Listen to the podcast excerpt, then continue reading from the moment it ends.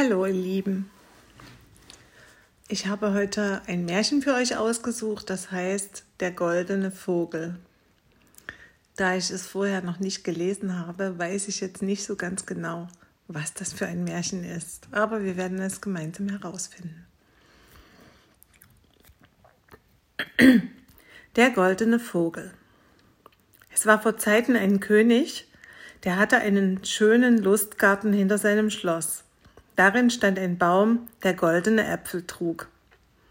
Als die Äpfel reiften, wurden sie gezählt, aber gleich den nächsten Morgen fehlte einer.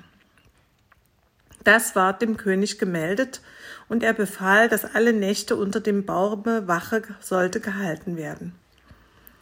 Der König hatte drei Söhne, davon schickte er den ältesten bei einbrechender Nacht in den Garten. Wie es aber Mitternacht war, konnte er sich des Schlafes nicht erwehren, und am nächsten Morgen fehlte wieder ein Apfel.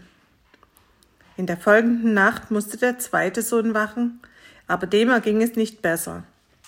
Als es zwölf geschlagen hatte, schlief er ein und morgens fehlte ein Apfel. Jetzt kam die Reihe zu wachen an den dritten Sohn. Der war auch bereit, aber der König traute ihm nicht viel zu und meinte, er würde noch weniger ausrichten als seine Brüder, endlich aber gestattete er es doch. Der Jüngling legte sich also unter den Baum, wachte und ließ den Schlaf nicht Herr werden. Als es zwölf schlug, so rauschte etwas durch die Luft und er sah im Mondschein einen Vogel daherfliegen, dessen Gefieder ganz von Gold glänzte. Der Vogel ließ sich auf dem Baume nieder und hatte eben einen Apfel abgepickt, als der Jüngling einen Pfeil nach ihm abschoss. Der Vogel entflog, aber der Pfeil hatte sein Gefieder getroffen und eine seiner goldenen Federn fiel herab.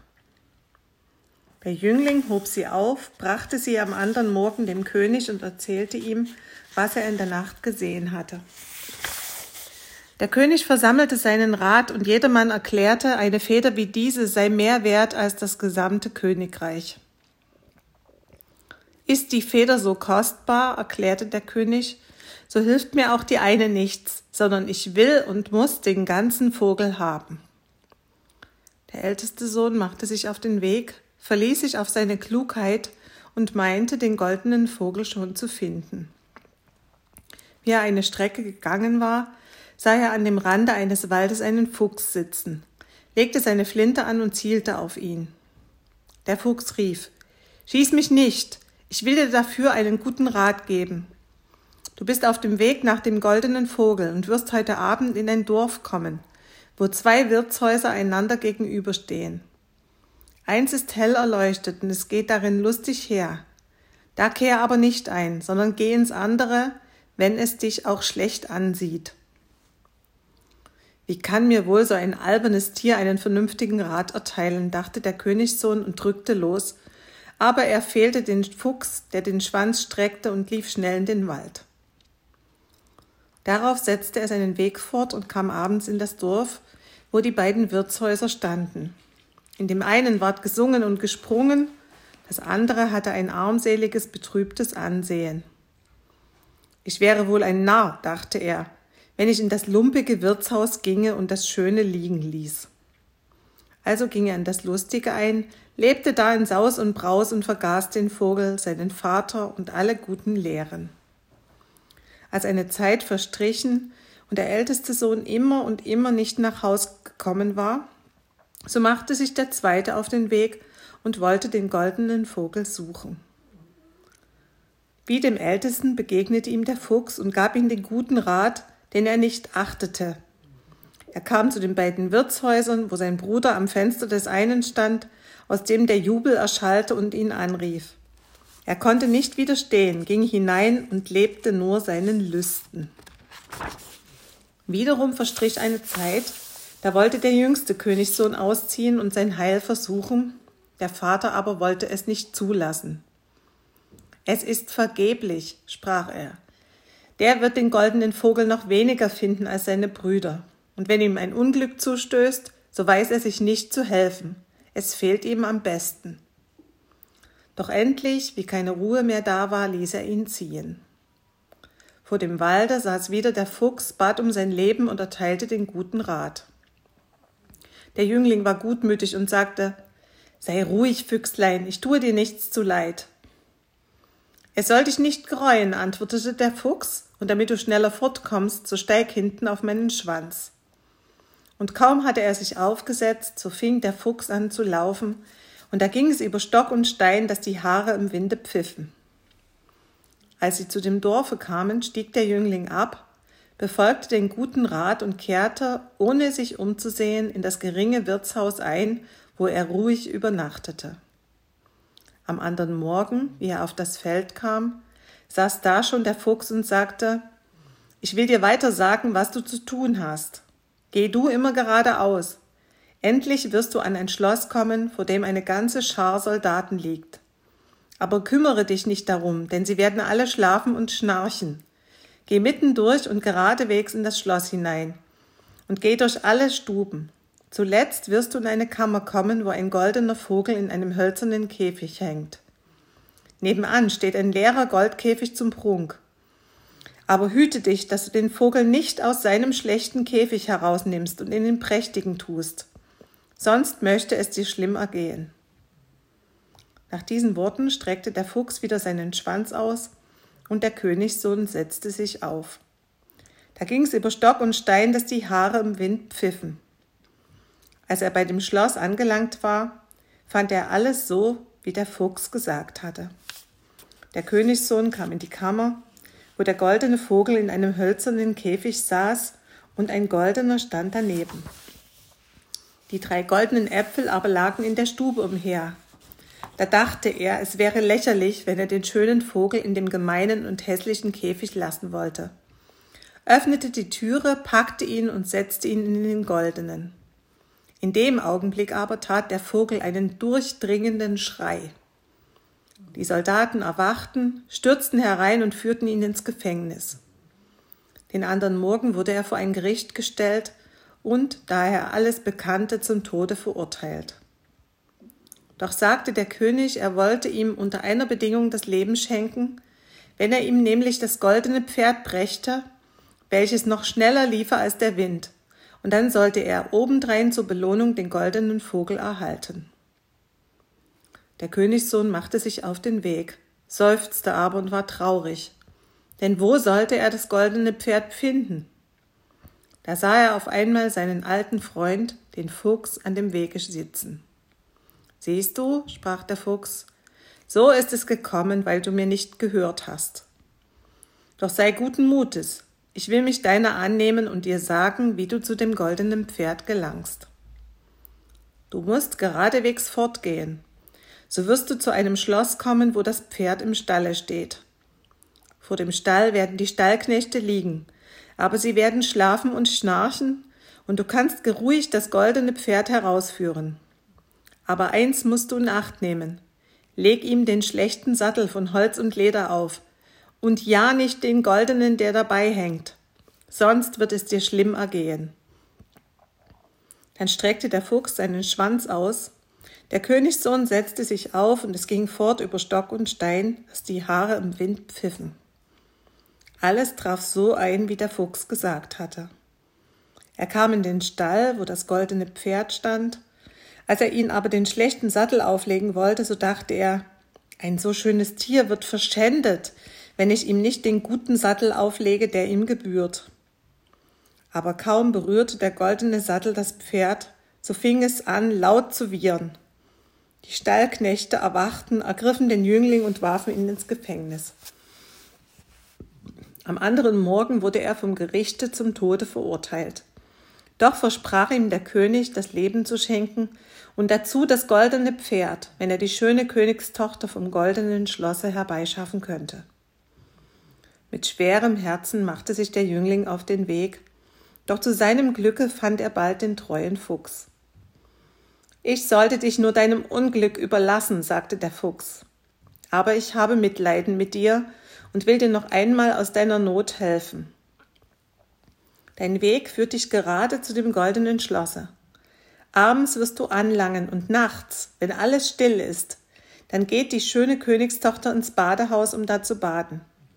Und wenn sie hineingeht, so spring auf sie zu und gib ihr einen Kuss. Dann folgt sie dir und du kannst sie mit dir fortführen.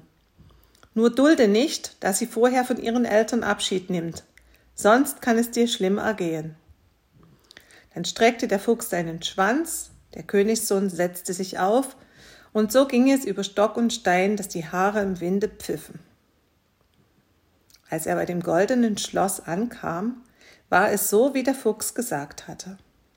Er wartete bis um Mitternacht, als alles in tiefem Schlaf lag und die schöne Jungfrau ins Badehaus ging. Da sprang er hervor und gab ihr einen Kuss. Sie sagte, sie wollte gern mit ihm gehen, bat ihn aber flehentlich und mit Tränen, er möchte ihr erlauben, vorher von ihren Eltern Abschied zu nehmen. Er widerstand anfänglich ihren Bitten. Als sie aber immer mehr weinte und ihm zu Fuß fiel, so gab er endlich nach. Kaum aber war die Jungfrau zu dem Bette ihres Vaters getreten, so wachten er und alle anderen, die im Schloss waren, auf, und der Jüngling ward festgehalten und ins Gefängnis gesetzt. Am anderen Morgen sprach der König zu ihm, Dein Leben ist verwirkt, und du kannst bloß Gnade finden, wenn du den Berg abträgst, der vor meinen Fenstern liegt, und über welchen ich nicht hinaussehen kann. Und das musst du binnen acht Tagen zustande bringen. Gelingt dir das, so sollst du meine Tochter zur Belohnung haben. Der Königssohn fing an, grub und schaufelte, ohne abzulassen. Als er aber nach sieben Tagen sah, wie wenig er ausgerichtet hatte und alle seine Arbeit so gut wie nichts war, so fiel er in große Traurigkeit und gab aller Hoffnung auf. Am Abend des siebenten Tags aber erschien der Fuchs und sagte, Du verdienst nicht, dass ich mich deiner annehme. Aber geh nur hin und lege dich schlafen, ich will die Arbeit für dich tun. Am anderen Morgen, als er aufwachte und zum Fenster hinaussah, so war der Berg verschwunden. Der Jüngling eilte voll Freude zum König und meldete ihm, dass die Bedingung erfüllt wäre, und der König mochte wollen oder nicht, er musste Wort halten und ihm seine Tochter geben. Nun zogen die beiden zusammen fort, und es währte nicht lange, so kam der treue Fuchs zu ihnen. Das Beste hast du zwar, sagte er, aber zu der Jungfrau aus dem goldenen Schloss gehört auch das goldene Pferd. Wie soll ich das bekommen? fragte der Jüngling. Das will ich dir sagen, antwortete der Fuchs. Zuerst bring dem Könige der dich nach dem goldenen Schlosse geschickt hat, die schöne Jungfrau. Da wird unerhörte Freude sein. Sie werden dir das goldene Pferd gerne geben und werden dir es vorführen. Setz dich alsbald auf und reiche allen zum Abschied die Hand herab. Zuletzt der schönen Jungfrau. Und wenn du sie gefasst hast, so zieh sie mit einem Schwung hinauf und jage davon, und niemand ist imstande, dich einzuholen, denn das Pferd läuft schneller als der Wind. Alles wurde glücklich vollbracht, und der Königssohn führte die schöne Jungfrau auf dem goldenen Pferde fort. Der Fuchs blieb nicht zurück und sprach zu dem Jüngling Jetzt will ich dir auch zu dem goldenen Vogel verhelfen. Wenn du nahe bei dem Schlosse bist, wo sich der Vogel befindet, so lass die Jungfrau absitzen, und ich will sie in meine Obhut nehmen. Dann reit mit dem goldenen Pferd in den Schlosshof. Bei dem Anblick wird große Freude sein, und sie werden dir den goldenen Vogel herausbringen. Wie du den Käfig in der Hand hast, so jage zu uns zurück und hole dir die Jungfrau wieder ab. Als der Anschlag geglückt war und der Königssohn mit seinen Schätzen heimreiten wollte, so sagte der Fuchs, nun sollst du mich für meinen Beistand belohnen. Was verlangst du dafür? fragte der Jüngling. Wenn wir dort in den Wald kommen, so schieß mich tot und hau mir Kopf und Pfoten ab. Das wäre eine schöne Dankbarkeit, sagte der Königssohn, das kann ich dir unmöglich gewähren. Sprach der Fuchs, wenn du es nicht tun willst, so muss ich dich verlassen. Ehe ich aber fortgehe, will ich dir noch einen guten Rat geben. Vor zwei Stücken hüte dich, kauf kein Galgenfleisch und setze dich an keinen Brunnenrand. Damit lief er in den Wald. Der Jüngling dachte, das ist ein wunderliches Tier, das seltsame Grillen hat. Wer wird Galgenfleisch kaufen? Und die Lust, mich an einen Brunnenrand zu setzen, ist mir noch niemals gekommen. Er ritt mit der schönen Jungfrau weiter und sein Weg führte ihn wieder durch das Dorf, in welchem seine beiden Brüder geblieben waren. Da war großer Auflauf und Lärmen, und als er fragte, was da wäre, hieß es, es sollten zwei Leute aufgehängt werden. Als er näher hinzukam, sah er, dass es seine Brüder waren, die allerhand schlimme Streiche verübt und all ihr Gut vertan hatten. Er fragte, ob sie nicht könnten freigemacht werden. Wenn ihr für sie bezahlen wollt, antworteten die Leute, aber was wollt ihr an diesen schlechten Menschen euer Geld hängen und sie loskaufen? Er besann sich aber nicht, zahlte für sie, und als sie freigegeben waren, so setzten sie die Reise gemeinschaftlich fort. Sie kamen in den Wald, wo ihnen der Fuchs zuerst begegnet war, und da es darin kühl und lieblich war und die Sonne heiß brannte, so sagten die beiden Brüder Lasst uns hier an dem Brunnen ein wenig ausruhen, essen und trinken. Er willigte ein und während des Gesprächs vergaß er sich, setzte sich an den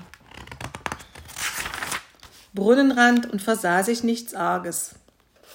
Aber die beiden Brüder warfen ihn rückwärts in den Brunnen, nahmen die Jungfrau, das Pferd und den Vogel und zogen heim zu ihrem Vater. Da bringen wir nicht bloß den goldenen Vogel, sagten sie, wir haben auch das goldene Pferd und die Jungfrau von dem goldenen Schlosser erbeutet.